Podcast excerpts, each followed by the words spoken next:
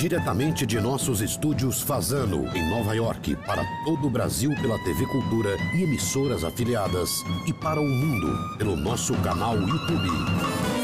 Lucas Mendes, Caio Blinder e Angélica Vieira.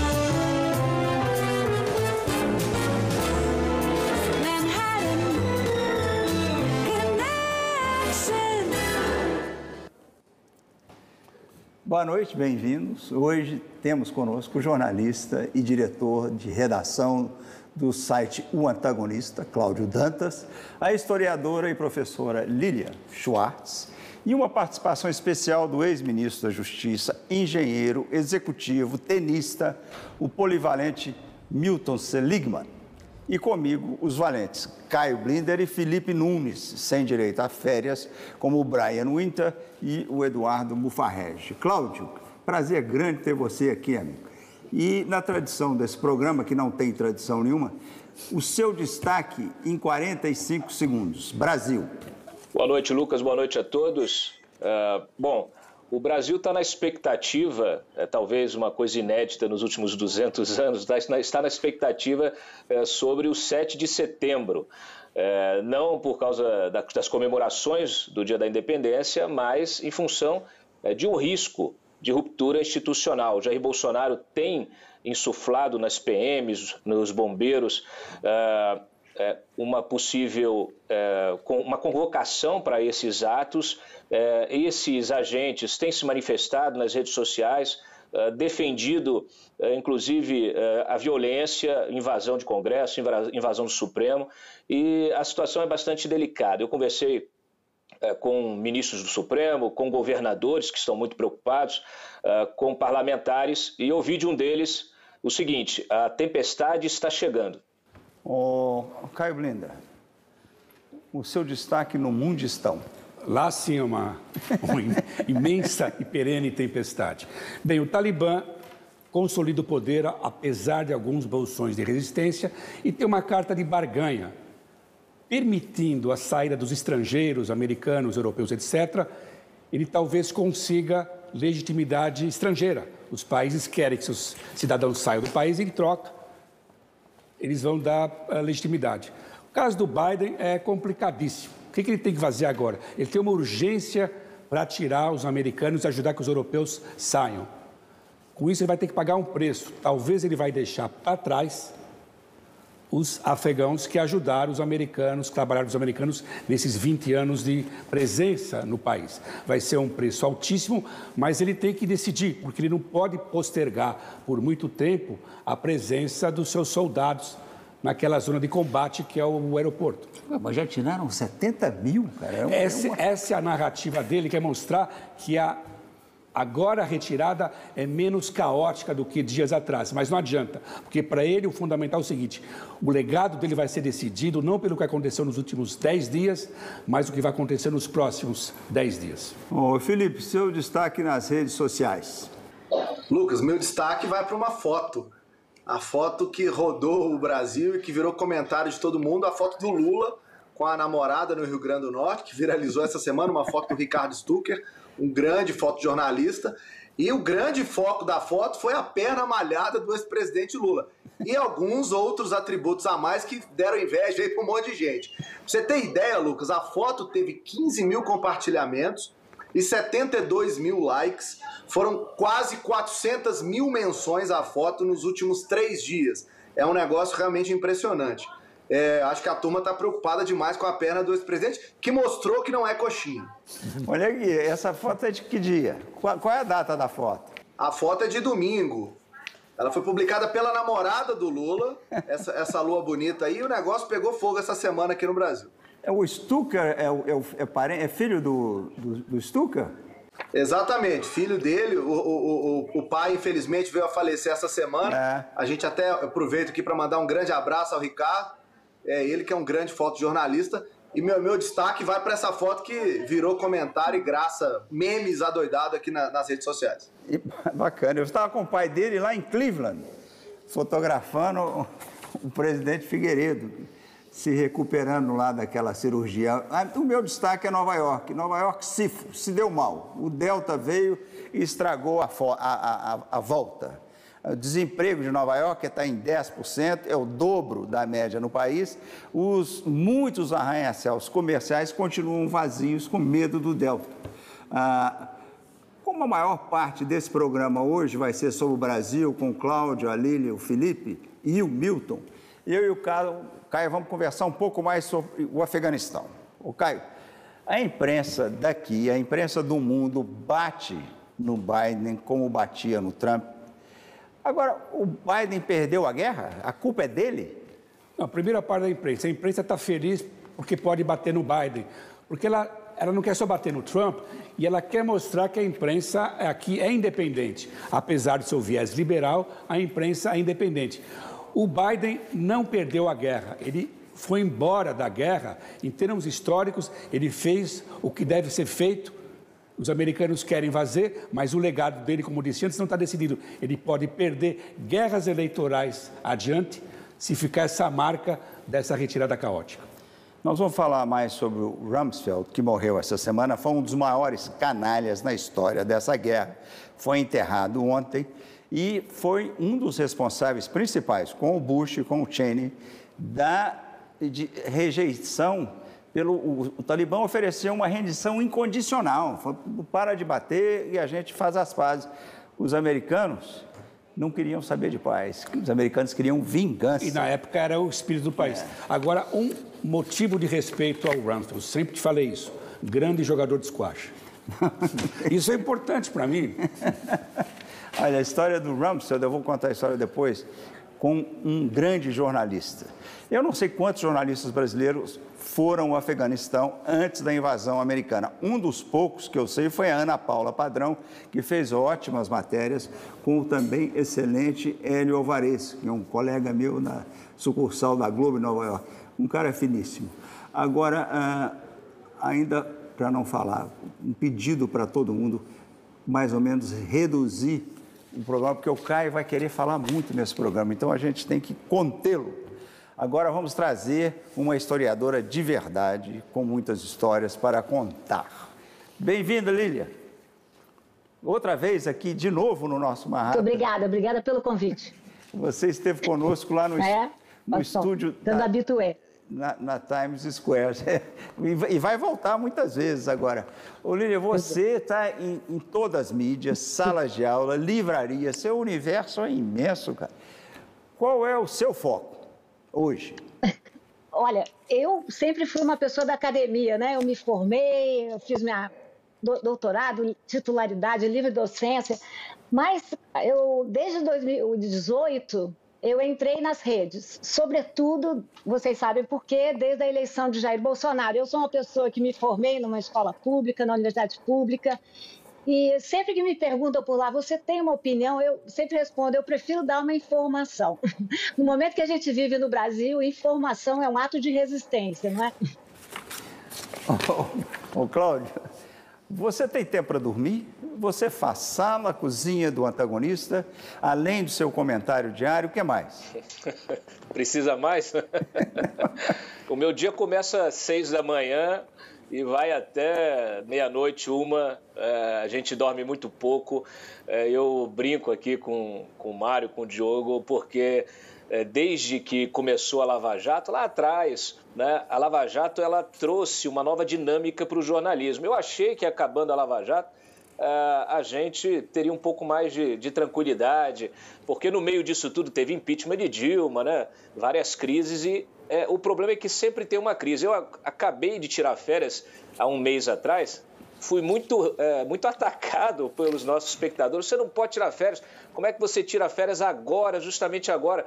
Aí eu, eu, só, eu só digo o seguinte, assim, mas não, não, tem, é, não tem o que fazer, eu tenho que tirar férias, eu tenho que descansar, porque as crises, a, a, a crise está acontecendo agora, era julho, ela, em agosto vai ter outra, e, não, e foi exatamente o que aconteceu. Eu voltei de férias e peguei outra crise aqui, então, é, olha, é, o Brasil ele é feito de sucessivas crises, especialmente quando a gente está falando é, da política, é, então, realmente, essa cobertura do poder em Brasília, ela, ela é dura. Tira seu sono, né, cara? Ô, ô, ô Felipe, você conhecia a Lília? Ô Lucas, o desconhecido aqui sou eu, né?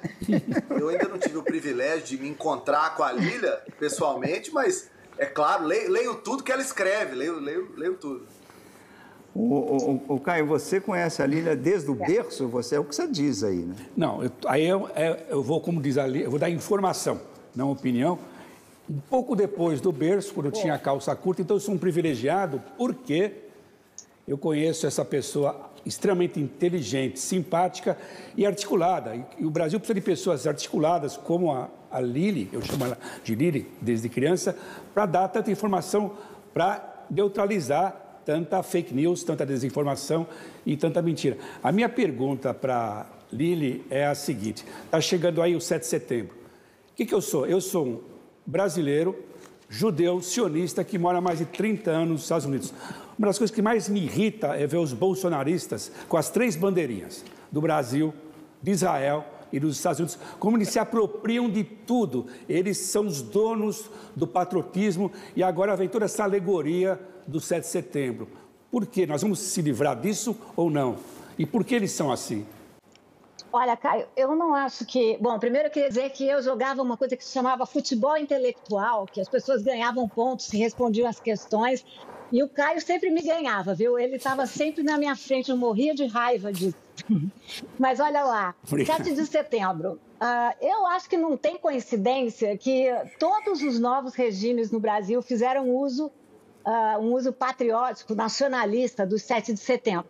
Por exemplo, em 72, a ditadura militar usou o 7 de setembro e abusou. Né? Eu acho que há por trás disso uma certa leitura militarizada do 7 de setembro, uh, militarizada e civil também, né? Essa ideia de que o 7 de setembro abriu a nossa independência. Então, os militares sempre se viram como salvadores da nação, então eles se vinculam simbolicamente a, esse, a essa ideia né, da colina do Ipiranga, que nunca existiu. E há uma questão de ordem, né? ou seja, muitas vezes nesses momentos o 7 de setembro vira uma palavra de ordem. O que está preocupando muito no Brasil, como vocês já chamaram a atenção, é a radicalização nesse momento e de que forma nós brasileiros aqui vamos viver uh, essa situação. Os bolsonaristas têm constantemente sequestrado os nossos símbolos, né? Sequestraram a bandeira, sequestraram o hino e agora vêm sequestrando conceitos, né? Ou seja, liberdade de expressão, né? Eles, eles acreditam que fake news é liberdade de expressão. Não é, é mentira. Mas, de toda maneira, eu penso que é esse tipo de associação simbólica. 7 de setembro lembra a nossa liberdade, mas lembra a nossa liberdade construída em cima de um cavalo, no alto de uma montanha, uh, com o imperador nos organizando e dando ordens. Né? É essa leitura autoritária que os bolsonaristas estão fazendo do 7 de setembro. Ô, Cláudio, você conhece o trabalho da Lília? Conheço, claro. Eu conheço do Cláudio, eu... do Felipe também. E ela está pronta para responder uma, uma pergunta que você tenha para ela. É, deixa, eu, deixa eu dar boa noite para o Caio, que eu não dei, para o Felipe também, para a Lília.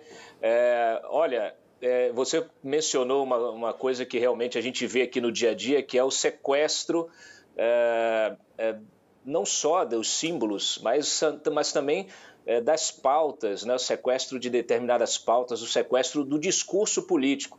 É, eu fico é, curioso de entender como é que seria a leitura histórica de uma história que hoje é feita diariamente né, através das redes sociais, porque, de alguma forma, essas plataformas também sequestraram o nosso debate político, a própria política em si, você percebe que majoritariamente as lideranças, deputados, senadores, o próprio presidente da República, todos hoje se manifestam nas redes, eles apresentam projetos nas redes, eles uh, votam nas redes uh, e uh, tudo isso vai causando um, um, ruído muito grande. Né? Então, a, o desafio, a imprensa tem enfrentado um desafio muito grande que, assim, antigamente a gente é, fazia, ajudava a ir construindo esse tijolinho da história diariamente. Mas isso, essa dinâmica, ela se acelerou de tal maneira é, que hoje você tem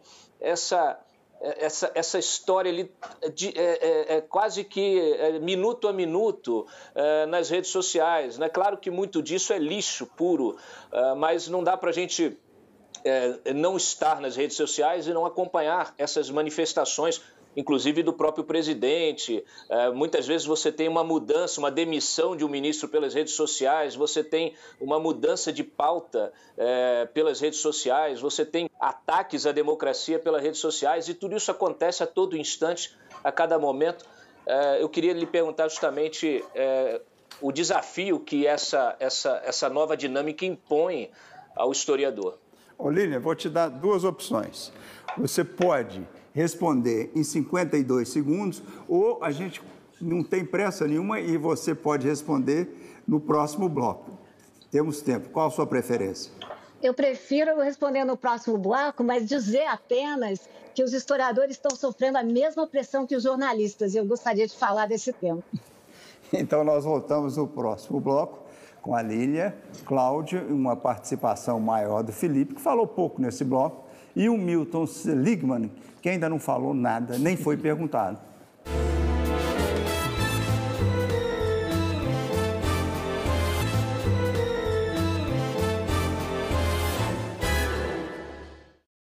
Estamos de volta com a Lília, o Cláudio e o Milton. Nós vamos começar com a Lília respondendo a pergunta que o Cláudio Dantas fez no bloco anterior. Lília.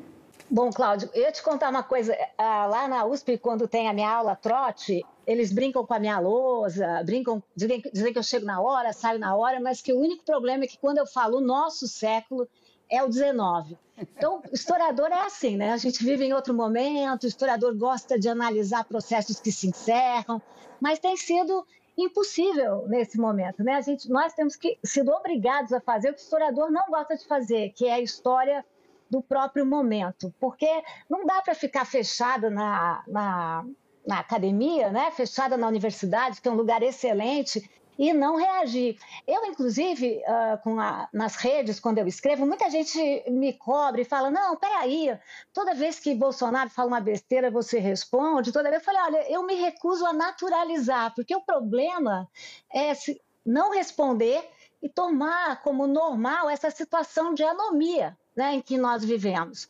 Uh, você falou muito bem que é um sequestro de pautas, toda razão, mas é um sequestro radical de temas. Né? Eu lembraria aqui do sequestro do tema da ditadura. Né? A ditadura, eles lidam com uma geração que não conheceu a ditadura, Portanto, eles trazem a nostalgia de um tempo que não foi, né? uma nostalgia de um tempo sem corrupção, um tempo sem inflação, um tempo todo bem ordenado, e fazem essa história pela metade que a gente conhece, né? Ou seja, porque nós sabemos muito bem que a história a história lembra um pouco e esquece bastante, né? Mas enfim, nós estamos sendo jogados para essa história do presente. Ô Felipe, você ficou. Felipe, você está numa pose danada com esse negócio do Galo, hein? O Galo anda ganhando e você. Você anda, manda foto com camisa do Galo, fazendo aquela, aquele vexame lá no Mineirão. Mas, enfim, você pode. É, você ficou devendo uma pergunta para a Lília. Uai, você me perguntou se eu conhecia ela, eu falei, conheci. Você não falou que era fazer uma pergunta, né, Lu? Mineiro é assim, você sabe, né? Mas, ó, ô, Lília, eu, eu vejo algo muito especial no seu trabalho, que é a capacidade de explorar imagens para narrar a história. Eu acho isso de um, de um, de um valor imenso. É, é esse trabalho de recuperação e a capacidade de construir uma narrativa mais real para as pessoas, para as novas gerações, porque às vezes você lê um livro de história, fica distante demais. A foto, né, a fotografia, as imagens, elas, elas trazem muita realidade. E uma grande amiga nossa, a professora Heloísa Starling, deixo aqui um, um beijo grande para ela, estou com saudade, me contou que você está preparando um, um, trabalho novo sobre isso, uma exposição, um livro. Queria saber se já tem data, se já dá para dar um spoiler sobre isso e como é que está a sua relação com esse trabalho. Bom, Felipe, muito obrigada. Adorei o Ai Mineiro, né? A Luísa Starling virou minha, minha irmã, né? Nós fizemos alguns livros juntos, né? Entre eles o Brasil, uma biografia. E eu tenho essa questão mesmo com as imagens, né? Eu agradeço a pergunta, Felipe, porque, em geral, nós tratamos as imagens como uma ilustração. Né? A, a imagem aparece, às vezes, para coroar o que está dito numa matéria, mas também na historiografia. Por exemplo, nós usamos a primeira missa do Vitor Meirelles. Uh, se vocês olharem no livro didático, ela aparece sempre na época do assim chamado descobrimento, né? que foi, na verdade, um grande desencontro. Ora, a primeira missa do Vitor Meirelles foi financiada por Pedro II para fazer uma imagem ufanista do Brasil. Né? O mordomo de Pedro II falava o seguinte: ah, não temos flore... nós não temos palácios e igrejas, mas temos a maior das florestas. Então, pinte a floresta como uma catedral. E é isso que foi feito. Então, o livro do Meirelles, a, desculpa, a pintura do Meirelles deve aparecer no contexto de 1500 ou no contexto de 22? No contexto de 22. A mesma coisa funciona para a tela do 7 de setembro do Pedro Américo. Uma das exposições que eu estou fazendo é sobre isso. A tela do Pedro Américo foi uma, um, pre, um presente de Pedro II para Pedro I, um presente de filho para o pai. Só que a tela ficou pronta, olha o azar, em 1889. Então, o que, que aconteceu? Ela ficou fechada durante anos. E o que é que faz o Pedro Américo? Ele, falamos já de sequestra, eles sequestram a independência para São Paulo. Se vocês pensarem um pouco, por que não lembrar do momento da aclamação de, Pedro, de Dom Pedro no Rio de Janeiro? Por que não lembrar de Salvador, que demorou tanto para assumir a independência? Ou São Luís de Maranhão, que deu uma briga danada. O que, que aconteceu? São Paulo acabou virando a sede numa situação que o Pedro Américo pega, e ele. Pedro Américo diz o seguinte, Felipe: em nome da nacionalidade, eu vou arrasar a geografia. De fato, ele se inspira numa tela francesa, ao invés de um, de um, terreno plano, ele coloca uma colina. Nós sabemos que, Pedro, que Dom Pedro não estava em missão oficial, tinha ido visitar a sua amante, a Marquesa de Santos, não estava com aquela roupa oficial e tampouco estava viajando num cavalo, estava viajando num burro. Pior ainda, ele, por que, que tinha o Riacho do Ipiranga? Porque ele tinha que parar, segundo os documentos, para apear-se. Ele não estava bem das suas funções estomacais.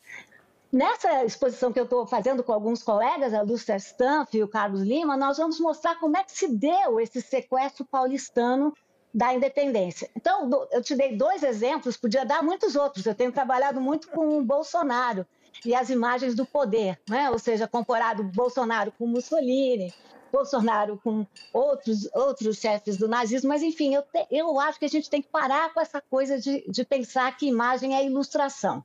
Imagem é produção, sobretudo nesse momento imagético que nós vivemos. Olívio, dá um salto aí. Não sei se eu li ou se eu vi um, um, uma gravação sua sobre corrupção na ditadura. Já falamos. Existe. É, é um, esse governo insiste que não existe corrupção no, no regime. E eu pergunto: houve corrupção, há corrupção nesse governo e houve corrupção na época da ditadura? Bom, esperta que eu sou, vou voltar para a ditadura, né? Na época da ditadura, é claro que tinha, primeiro, a ditadura sobe em 64 com esse argumento de que era um governo anticorrupção. Como existiu censura nos veículos de comunicação, nós sabemos, não sabemos o tanto que houve de corrupção, mas o que nós sabemos, Lucas, já vale a pena. Vou dar alguns exemplos. CAPEMI, que era a caixa do pecúlio dos militares. Nós sabemos que houve uma concorrência suspeita e que para a exportação, a velha a exportação de madeira no Pará, e que foram desviados 10 milhões na época, na, na, moeda de época. Tem o escândalo da General Electric, que ficou provado que pagou para uma série de servidores, pagou propina, uh, e para que a General Electric pudesse suprir a rede ferroviária federal de locomotivas. Ponte Rio-Niterói, idem. Roda, rodovia transamazônica, um escândalo, Lucas. Quer dizer, custou demais. E a, a, foram 4 mil quilômetros de estrada mal construída. Né? A, mais que eu posso te falar? Ah, tem o caso do, do, coronel Ailton Guimarães, enfim, que ganhou medalha de pacificador, mas tinha uma quadrilha que era uh, escoltada pelos militares, uma quadrilha que fazia vendas de perfumes chiques, roupas chiques e uísque também. Temos o caso do Sérgio Fleury, do Esquadrão da Morte, que também foi, era um grupo paramilitar, que também foi protegido pelos militares. E eu não posso esquecer de contar dos governadores biônicos, né, que foram colocados pela ditadura. O governador do Paraná, uh, ele extorquiu um milhão de uma empreiteira na época. Antônio Carlos Magalhães tinha uma empresa chamada Magnesita, ele tinha ações lá, e ele deu um jeito de beneficiar a Magnesita. E Paulo Maluf, todos conhecem, o caso Lufthansa, né, que era a empresa têxtil da família, em nome da esposa de Paulo Maluf, em nome da Silvia, que recebeu uma imensa ajuda do BNDE. O Ricardo Couto, jornalista que todos vocês conhecem, conta como os ministros se beneficiaram. O ministro das Minas e Energias tinha uma piscina térmica. O ministro do Trabalho contava com 28 empregados. E o governador de Brasília tem um caso incrível que o Couto conta, que no mesmo dia foram entregues para ele 6.800 pãezinhos. Né? Ou seja, era muito pãozinho para pouco funcionário. São muitos os casos, eu contei alguns. Espero ter convencido. Aquelas construções da infraestrutura na época da ditadura foram foram, foram imensas. Você tem, além da Transamazônica, que você já esculhambou, você teve Confins, Itaipu, Angra 3, a sede da Petrobras, a rodovia Castelo Branco. E eu não cheguei nem na metade. Agora, você falou na ponte Rio-Niterói, e há pouco tempo, semana passada, saiu a história de uma ponte chinesa construída num país chamado Montenegro, que custou um bilhão de dólares e não vai a lugar nenhum. A ponte termina numa floresta onde moram 15 pessoas. Então, eu fiquei interessado na Rio Niterói, que você esculhambou. E eu fui achar um professor chamado Pedro Campos, que conta, tem um, tem um título engraçado, chama, como é que é? Ah, Estranhas Catedrais. É, é, hein? Estranhas Catedrais. Estranhas Catedrais e o governo da ditadura. Isso estranho, você mencionou a palavara catedral há pouco tempo. Mas ele conta uma história do Mário Andreasa, e eu conheci o filho dele aqui em Nova York. Ah, o ministro do transporte foi ele quem pegou a, a, a, responsabilidade. Ele construiu aquela estrada. E o filho dele falou: papai traiu mamãe com aquela ponte. Ele construiu um barraco debaixo da ponte e ficava lá feito operário e, fico, e entregou a ponte em cinco anos. Que era a segunda maior ponte das Américas, por muito menos do que um bilhão de dólares da ponte chinesa, que não vai a lugar nenhum, onde passam 150 mil carros por dia. E as empreiteiras ficaram quicando com, com o Andreasa, porque além de entregar tudo no prazo certo, não deu o lucro que eles esperavam, ele controlou aquele, aquele, aquela esculhambação. Depois, não sei se ele se enrolou em algum lugar, mas esse professor, Pedro Campos, diz que a história da, da Rio Niterói foi, foi limpa. Agora, eu vou te fazer um quiz aqui. Qual, era, qual é o nome da ponte? Se você perguntava ao brasileiro qual é o nome da ponte de Rio Niterói, Quantos você acha que vão saber quem é, qual é o nome da ponte? Eu também não sei. Eu sou de Rio Niterói. Qual é o nome da ponte? qual era o presidente do Brasil quando construiu a ponte? Costa e Silva. A ponte se chama Ponte. O Ponte Costa e Silva é o nome da ponte. Eles tentaram mudar a é, ponte. É, tá acabar, cheio, tá. Queriam mudar o nome da ponte para um outro brasileiro em 2012 fizeram uma lei, tem uma proposta de lei, foi os militares derrubaram, que era para se chamar Herbert Souza, que era o nosso Betinho. Agora um outro quiz. Qual a maior Betinho. famosa intérprete brasileira que morreu no acidente da ponte? Ai, pior é que eu sabia, não sei. Vamos lá. É, interpretava a nossa é, fossa... O Caio é bom de futebol intelectual. Não sabe, sabe nada de música ela interpretava. Ela é bacana porque ela é, ela é do seu estado. A nossa fossa e a nossa bossa. A Maísa, você sabe. Ah, essa aí eu também te dei tudo. Ganhamos, ganhamos de 2 é a, a Ganhamos de 2 a 0 da professora. 2 a 0. Como é que a gente conseguimos ganharam, silenciar? Ganharam. Eu estou perdendo aqui no futebol intelectual, mas eu fui bem na resposta da corrupção. Vai tinha muito dado. Agora, só para terminar, uma história do Máriozinho. O Máriozinho era um cara muito fino, era é, é, era um cara, ele era pequenininho, bonito, feito o pai dele, o pai dele era um bonitão. E eu conheci, fomos jantar uma noite, um, um amigo comum, é, o Gershman, nos convidou para jantar, eu cheguei um pouco, e ele chegou cinco minutos depois, completamente ah, estarrecido, traumatizado. Ele tinha acabado de ser assaltado no elevador à ponta de faca. E tava, chegou lá com aquela namorada muito bonita, e ele, em vez de entregar a rapadura, ele entrou na frente da namorada e reagiu. Então tinha marca de faca na camisa, a camisa estava rasgada de faca. E, e, e por sorte, uh, ele, o elevador parou num andar, o, o, o assaltante saiu, picou a mula e, e nós vamos terminar esse bloco, que eu já falei demais, com um comentário do ex-ministro da Justiça sobre perdões de tantos corruptos. O Seligman agora também é fellow do Wilson Center em Washington. O que faz bem à justiça é ter instituições fortes, que sejam capazes de enfrentar o conjunto de, toda, de toda a nossa agenda, onde a questão da corrupção faz parte evidente que ter uma cultura da integridade é fundamental para que o país possa superar todas as suas dificuldades. E isso precisa ser feito dentro do devido processo legal, dentro das instituições, tendo cada um cumprindo a sua parte na maneira correta, tal qual é prevista na lei, na Constituição, enfim, nas instituições do país. Isso é o central, isso é o que faz bem para a justiça. Evidentemente, a questão da corrupção não pode sair da nossa agenda, porque temos problemas históricos. Só para lembrar, o doutor Ulisses, na promulgação da Constituição de 88, falou: não roubar, não deixar roubar e colocar na cadeia quem rouba, dentro do processo legal e dentro das instituições.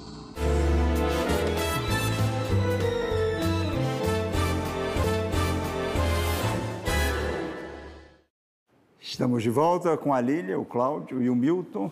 E Felipe, onde você vê a Lília na mídia social? A Lília é uma professora tuiteira, Lucas. Ela se transformou depois de 18, como ela mesma disse, uma influenciadora digital. É hoje uma das mais importantes na minha avaliação e nos levantamentos que a gente faz, é uma das mais seguidas intelectuais públicas do país. Para você ter uma ideia, só no Twitter são mais de 45 mil seguidores, é, o que é muito relevante. Cumprir esse papel, Lilian, eu queria aproveitar para fazer uma pergunta, não deve ter sido, como você disse, uma, uma, assim, assim, uma, uma escolha simplesmente. Tem também uma certa imposição dos nossos tempos. Queria te ouvir sobre como é que está sendo fazer história é, em momentos de negacionismo. Como é que é isso? Bom, Olha lá, eu, você sabe que eu não sou muito twitteira não, né? Eu sou bem Instagram, porque os textos são maiores, lá que eu sou 300, acho que são 350 mil seguidores, né? É, eu, ah, o que, que tem sido isso, né? Foi uma imposição, mas eu não demonizo as redes de maneira nenhuma eu até aprendo muito com as redes. Eu tenho um grupo, sobretudo no Instagram, que eu solto uma notícia porque eu faço tudo, né? Eu escrevo, eu respondo, tudo mais. E a, eu não estava nada acostumada com isso. Eu lembro que a primeira vez que eu recebi caveira, osso, raio, bomba, letras maiúsculas, eu fiquei arrasada. Eu falei, gente, do que se trata? Eu também não tinha ideia de que aquilo que eu respondia, todo mundo sabia. Eu lembro que minha filha virou para mim e falou: mãe, você está mandando ver bem né, nas respostas. Eu fiquei quase ofendida com a Júlia. Falei, Júlia, você está olhando a minha comunicação privada? Ela falou, ó, eu e a torcida do Flamengo, né? Então eu fui aprendendo. Eu já apanhei bastante, a gente apanha, mas tem uma relação que eu gosto, que é essa relação das pessoas que falam contigo diretamente. Tem gente que me escreve, eu jogo um post e fico aguardando as pessoas que sempre me escrevem, tipo, Professora, faltou fechar as aspas. Professora, cadê a vírgula? Colocou o nome errado. Né? Eu, eu acho que foi uma imposição. Nós vivemos uma história, uh, um momento de muito negacionismo. Eu acho que negação é uma atitude até normal. Vamos pensar em relação à Covid, né? Nós somos uma sociedade pouco trabalhada para pensar na doença, para pensar na morte. E a primeira reação é de negação. Muito diferente é o negacionismo. Né? Ontem ou anteontem, Bolsonaro estava lá naquela sua terrível live dizendo que, que ele ia decretar que a partir daquele dia não era necessário usar máscara. Né? Por que não? Porque ele diz: pessoas como eu que já foram contaminadas podem sair tranquilamente. E as pessoas que tomaram as duas doses também podem sair tranquilamente. Ou seja, nós temos um, um nós temos um negacionista de carteirinha e que tem um lugar fundamental nessas redes. Há, por exemplo, vocês devem conhecer, uma produtora que se chama Brasil Paralelo. É, eles se dizem historiadores, eles contam a história ao revés. História como se fosse bula de remédio, sabe? Já com mensagem pronta, mensagem final. Então, eu penso que o nosso papel agora é esse, esse sabe? Ir lá, entrar com dados, pedir fontes. Toda vez que alguém discorda, eu sou sempre muito educada. Eu falei, você pode me dizer de que fonte você usou? Ou seja, usar os instrumentos que eu tenho, né? A, a, as, as, bases que eu tenho. É dessa maneira que eu faço. Não sei se é correto. Ah, eu também aprendi que eu faço sempre testão. Eu achava mínimo para mim, mas todo mundo diz que é textão. Mas as pessoas que me seguem já se acostumaram comigo. Talvez por isso eu não me dou tão bem no Instagram e me dou melhor, desculpa, na, no Twitter e me dou melhor no Instagram, né? Por conta dessa, dessa minha formação, né? Eu fui formada com a história, eu penso história, eu vivo história. Né? Então, para mim, essas pontes entre o presente e o passado são muito recorrentes, né? Enfim. Ah, e até para o Lucas, Lucas, eu ia dizer o seguinte: Presta atenção de como o milagre brasileiro, assim chamado milagre brasileiro, gerou uma inflação terrível. Em 1980, uma inflação de 110%. Em 1985, uma inflação de 253%. Outra mentira né, da, dos bolsonaristas que dizem que a, a ditadura nos entregou um país saudável e um país rico. Não é verdade. Outra fake news.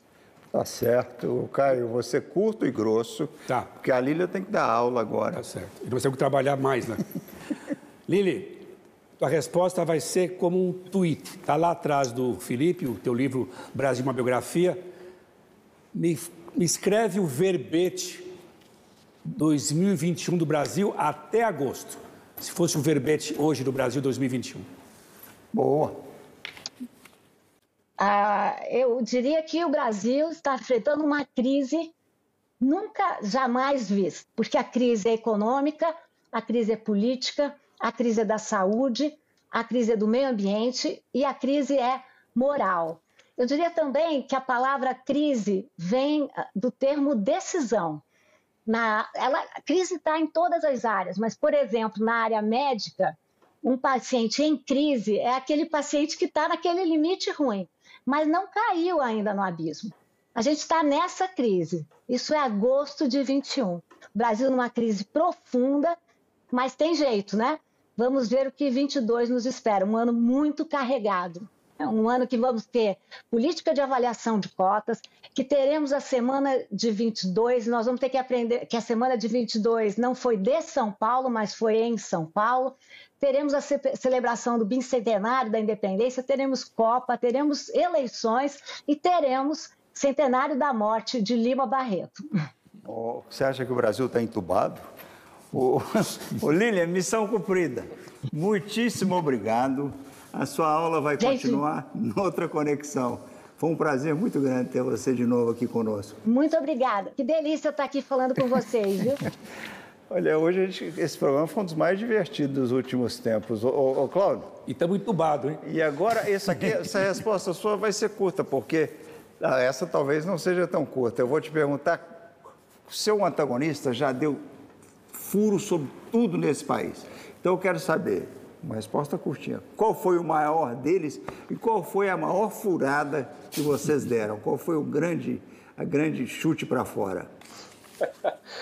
É difícil escolher um. A gente é, tem é, inúmeros, né? Como você mencionou, eu acho que um que fica registrado aí, que a gente recorre a ele sempre, é o dos. Uh, o do, do sítio de Atibaia, lá dos pedalinhos do Lula no sítio de Atibaia, é, das cozinhas kitchens, né, das cozinhas que é, foram compradas, foram doadas, melhor dizendo, pela OAS é, para o Lula, tanto para o triplex como para o sítio de Atibaia. Eu acho que ali é, foi o elo, a conexão é, que permitiu as investigações do Ministério Público, da Força Tarefa da Lava Jato, avançar é, e aprofundar é, a, a, a, apuração é, sobre essa relação promíscua que ele estabeleceu com as empreiteiras, nesse caso específico com a OAS. Infelizmente, esse trabalho foi todo jogado no lixo, primeiro pelo Supremo e depois, agora, nesta semana, também pela juíza Poliana Kelly, que é daqui de Brasília, que rejeitou utilizar as provas colhidas pela Lava Jato.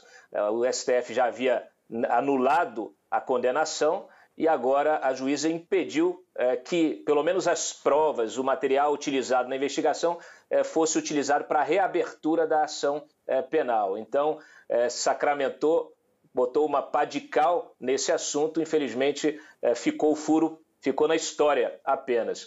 É, a maior furada, eu não, eu não, a gente chama no jornalismo uma barrigada. Eu não me lembro assim de, de nenhuma de uma barriga, né? Do, do, do, mas assim, uma furada Se vocês lembram, me contem. Eu não, eu não lembro, eu não lembro, eu não, eu não, eu não paro nem para pensar nisso, até porque. É, a gente faz. É, olha, aqui no, no, no, site tem uma coisa muito, é, muito, muito boa que a gente consegue, às vezes, corrigir as informações é, rapidamente. Né? Então, apesar de termos uma, uma, uma dinâmica muito acelerada de informação, de publicação de informação, e que isso, obviamente, leva de vez em quando a algum erro, alguma fragilidade na apuração, a gente tem a possibilidade sempre de estar ajustando essa informação. Agora, eu acho que a furada, furada é você, infelizmente, você ter uma, uma eleição como nós tivemos em 2018 eh, e a gente fez um, um jornalismo para evitar a banalização, a normalização, como a Lília falou, de você ter um candidato que ia pegar conselhos políticos com um presidiário e a gente acabou caindo numa outra extremidade que era esse é, que acabou se tornando esse capitão expulso aí do Exército, é, que é um sujeito que também não tem, é, não, não tem nenhum limite. Né? Então a gente saiu de uma crise, achou que estava indo por um caminho melhor e fomos ingênuos. Isso acho que é uma reflexão é, que a gente precisa fazer. A gente acabou, a gente não apoiou o candidato, mas a gente é, criticou a, a candidatura do oponente e no final das contas saímos é, da cruz e entramos na frigideira, né? E lá se foi, e lá se foi o nosso amigo Sérgio Moro. Ah, agora nós vamos trazer de novo o Milton para nos dizer se a democracia brasileira corre perigo nesse governo. Vejo risco para a democracia sim. E vejo o risco e nem poderia ser diferente. Nossa democracia tem menos de 60 anos em um período que sequer é contíguo. Dessa maneira, a sociedade sequer valoriza a importância do regime democrático como um processo para enfrentar a agenda complexa que o Brasil tem pela frente, que a sociedade tem pela frente. Sempre que alguém com poder, e nesse caso o presidente da República, o Palácio do Planalto, procura soluções que vão fora das instituições, que enfrentam a existência das instituições, isso provoca uma situação de ameaça ao regime democrático. Entretanto, eu acredito que essa ameaça ela não se realizará. 70% da população não quer, e as pesquisas são claras nesse sentido. As lideranças do Congresso, as lideranças de todos os partidos no Congresso, da grande maioria, o Judiciário e boa parte das pessoas que circulam em torno desse pequeno núcleo que busca uma solução mais difícil são contrários. Então eu sou otimista, mas vejo o risco.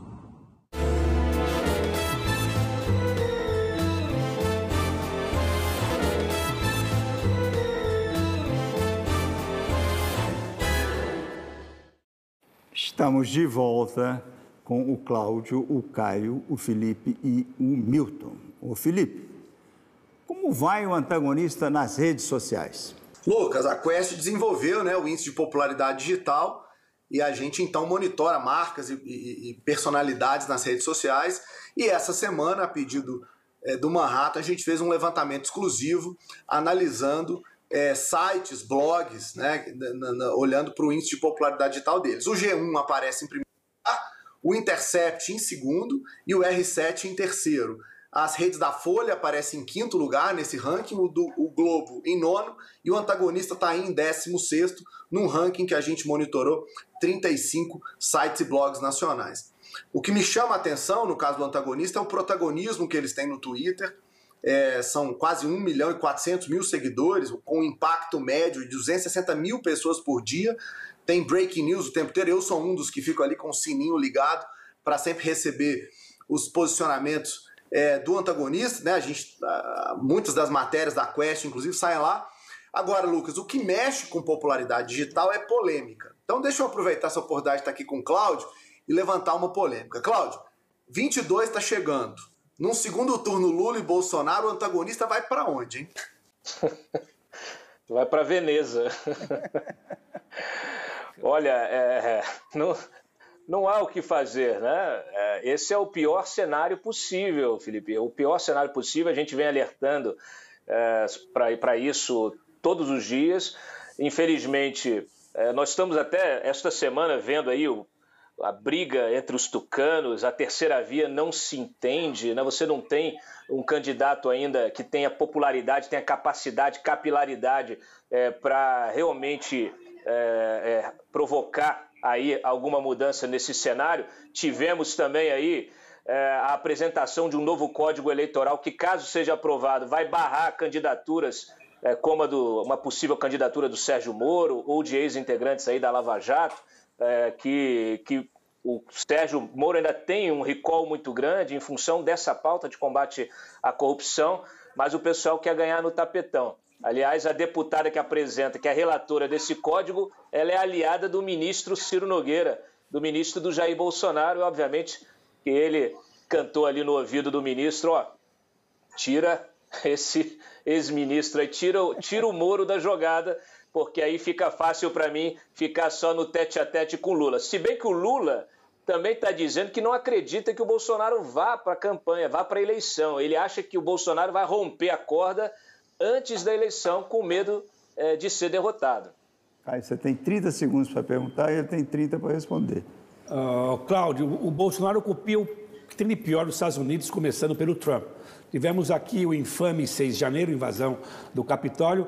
Queria saber se há um risco realmente genuíno do nosso 7 de setembro se tornar também uma data infame, repetindo o 6 de janeiro dos americanos.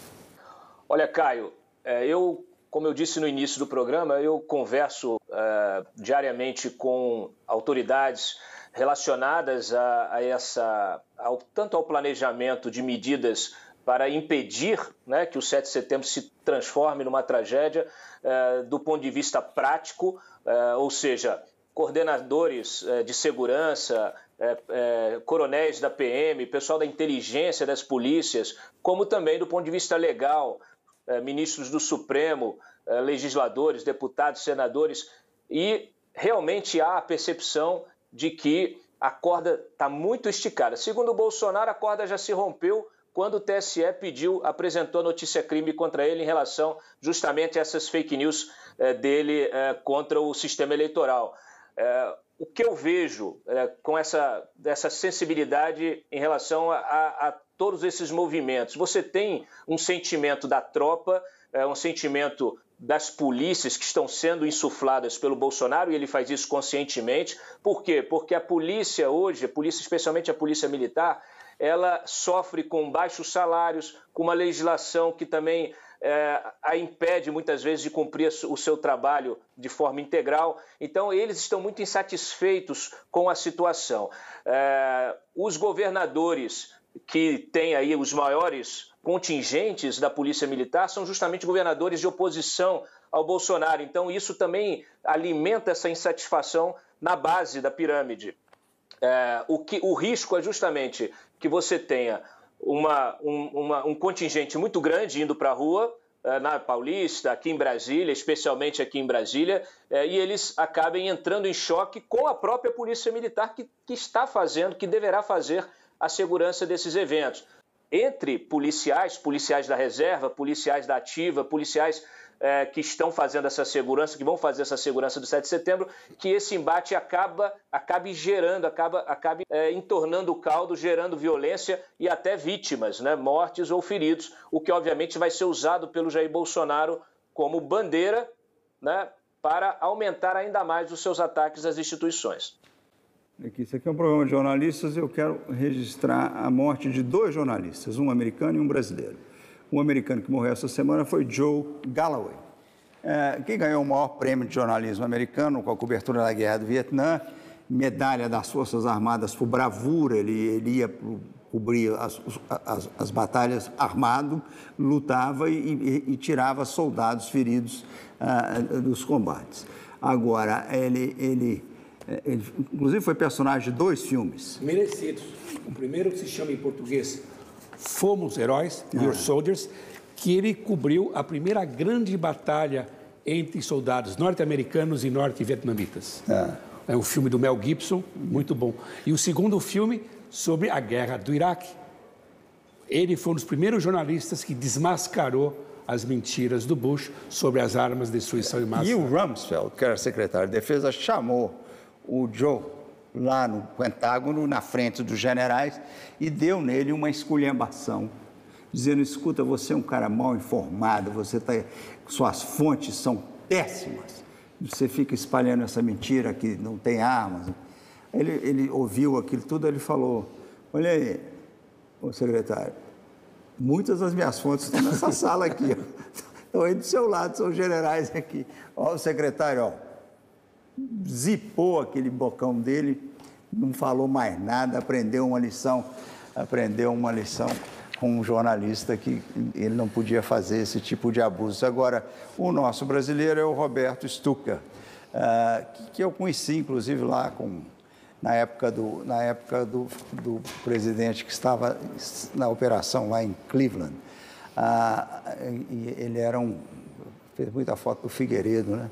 A Josephine Baker não morreu essa semana, morreu em 1975 em Paris, mas será exumada ou desenterrada e reenterrada no Panteão. No Panteão, ao lado de Rousseau, Voltaire, Voltaire é. Madame Curie. Apenas a primeira mulher negra e é uma história incrível porque ela foi heroína de guerra, Não. Né? além de dançar a dança da banana, é. porque ela, ela se mais ou menos se asilou na França por causa de racismo e segregação nos Estados Unidos, ela foi uma refugiada na França. E o governo Macron quer mostrar que a França é um país aberto, é um país das oportunidades que foram dadas a alguém como a Josephine Baker. A palavra os que estão usando é a República das Possibilidades. Ele é um, é um grande é marqueteiro, é um grande marqueteiro, mas ela merece essa homenagem. Ô, ô Cláudio, muito obrigado, querido. Foi um prazer grande.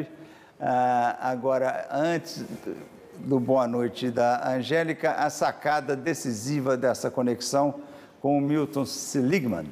Roda o Milton. De fato, como tenista de fim de semana, mas desde criança, é, me tornei um apaixonado pelo tênis e, junto com um grupo bem grande de pessoas de todo o Brasil, é, juntamos projetos, juntamos iniciativas e basicamente através do Tênis Root, uma iniciativa do Rio de Janeiro, do Instituto Tênis que nasce em São Paulo, criamos o Rede Tênis Brasil, que é que tem por objetivo oferecer o tênis a mais de 500 mil crianças, né? já temos 50 mil dentro do projeto, e criar uma equipe de competição de alto rendimento, de alto nível, para competir nos melhores é, é, torneios do mundo também já temos, também já estão competindo e já começam a vencer.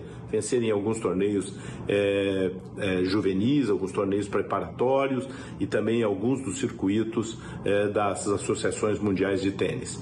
É um projeto de longo prazo, não vai ter resultado logo, mas estamos seguindo o caminho do vôlei, o caminho do surf, que criaram a partir de, de, de vamos dizer, de oferecer para um grande número de adeptos à modalidade, criar uma equipe de competição que depois traz alegria. Com esse ex do Milton, as marratazanas se despedem de braços abertos e agradecidos com a Angélica e a dona Kathy no momento histórico em Nova York.